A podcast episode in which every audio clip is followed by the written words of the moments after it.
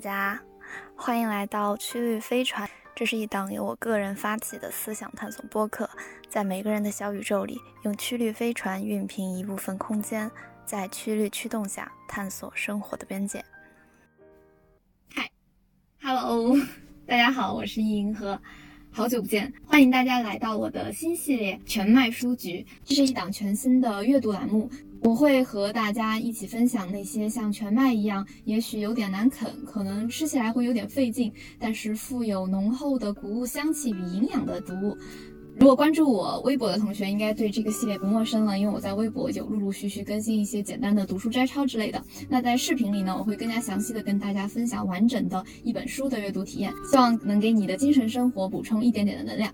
我现在呢，就是穿着我的睡衣睡裤，然后刚刚洗完澡、洗完头、吹完头发，坐在床上的状态。因为我希望这个栏目呢是一个轻松温暖的栏目，能够带大家去体验到非常非常美好的文字世界。今天作为第一期呢，我想给大家分享一本我近期非常非常喜爱，可以称得上是年度最爱科普读物的一本书，就是当当当当这本《时间的秩序》。它的作者呢是意大利理论物理学家卡洛罗韦利。那我看的这本呢是来自湖南科学技术出版社阳光老师翻译的，在这里要特别提一下，阳光老师翻译的真的特别特别特别的好。就是对译者表示由衷的感谢，因为我当时读完这本书之后是有强烈的欲望想去看原文的。这本书的文字非常的美嘛，但是我后来发现啊，他是意大利的作家，我可能也是看不懂原文，所以说真的非常的感谢阳光老师能把这么好的作品翻译到国内来给广大的读者朋友们享用。好，那我们就正式开始吧。首先呢，这本书的官方分类应该是一本现代物理学的科普读物，但是它又绝不仅仅是一本科普读物。在我之后跟大家的分享中，大家应该会感受得到，这本书的作者他的文笔真的非常非常的具有诗意，可以说它是我读过的最具有文学性的科普读物了。这也是我非常喜欢它的原因，因为它真的很好的将文学、哲学和科学。融合在了一起，读的时候就会有一种自己好像徜徉在一个非常浩渺又浪漫的宇宙中，听到远处传来的人类的乐曲声、朗诵声和在纸面上写字的沙沙声。这本书不仅仅局限于对客观世界那些物理原理的描述，它在最后又重新回到了人本身，去探讨我们人存在的意义。时间对于人的意义，进一步呢，对我们整个人生的意义做了别具一格的探讨。那之所以说是别具一格呢，是因为我们对自我的认知很大程度上和现代科学的发展息息相关。用书里的话说，就是我们的思维受制于自身的弱点，更受制于自身的语法。只用了几个世纪，世界就从恶魔、天使和女巫，变成了原子和电磁波。如果我们在高中毕业之后就不再学习物理学的话，那我们也很难通过现代物理学的发展去反观我们目前为止对于自身的认知以及对于这个世界的认知。那这本书呢，就包括了一些比较前沿的物理学的理论，而更加打动我的呢，其实是下面这一段。我们知道自己其实是近视，只能勉强看到物体辐射的巨大电磁波谱中的一个微小的窗口。我们看不到物质的原子结构。看不到空间的弯曲，我们看到的自洽世界只不过是从我们与宇宙的接触中推断出来的，而且要用我们愚蠢至极的大脑能够应付的过度简化的语言进行组织。我们按照石头、山川、云朵和人来理解世界，而这是我们的世界。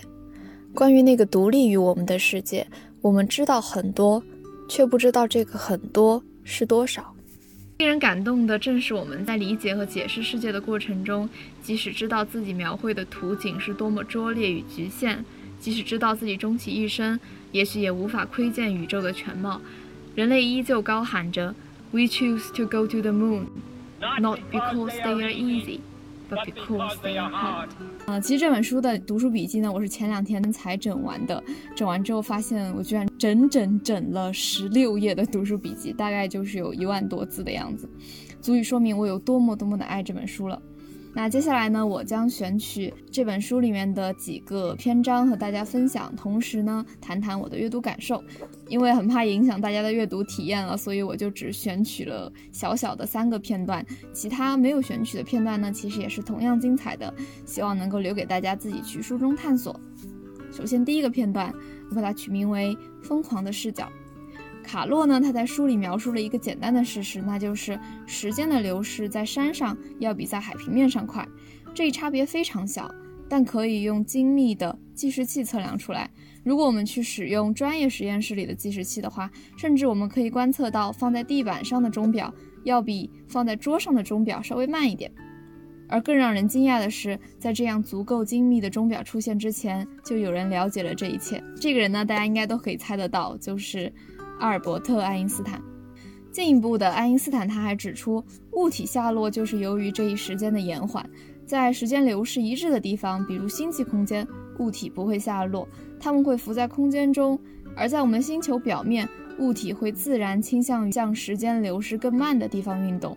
物体会下落，是由于在较低的位置上，时间被地球减慢了。卡洛在书里这样描述：我们的双脚可以牢牢地站在地面上。那是因为我们的身体自然倾向于待在时间流逝更慢的地方，并且与头部相比，你脚步的时间流失得更慢。书里讲述了许多诸如这样的反常识，在让人觉得新奇有趣的同时，卡洛还特别指出，一些不证自明的事实际上仅仅是偏见。后面这一段是我当时看这本书的时候觉得非常非常有启发性的一段话。他说：“这听起来很奇怪吧？”这就像是观看日落，太阳缓慢地消失在遥远的云层背后时，我们猛然记起，运动的并非太阳，而是地球。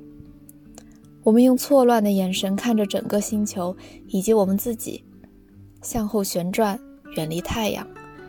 我们用疯狂的眼睛看世界，就像保罗·麦卡特尼歌里那个山顶上的傻瓜。比起我们平常模糊的视野。有时，疯狂的视角看得更远。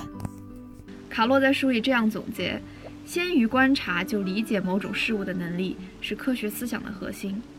毫无疑问的是，那些我们耳熟能详的科学家，他们拥有着卡洛所说的这个科学的思想。但是对于像我们这样能力有限的普通人来说，仅仅通过阅读这些科学理论，我们就得以有幸用这样子疯狂的视角去窥得这个世界的另一个角落。我觉得真的是非常非常值得的一件事情。这也是我喜欢看科普、看科幻小说的原因，因为其实哪怕我们只是把视角转化零点零零零一度。